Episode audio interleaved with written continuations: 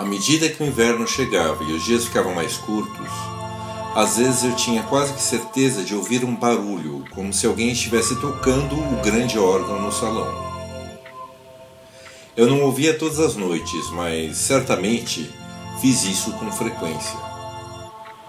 Perguntei a Dorothy quem tocava música. Ela olhou para James com muito medo. Disse algo a ele sussurrando e depois ficou muito pálida. Essa é uma citação do conto O Conto da Velha Ama, de Elizabeth Gaskell.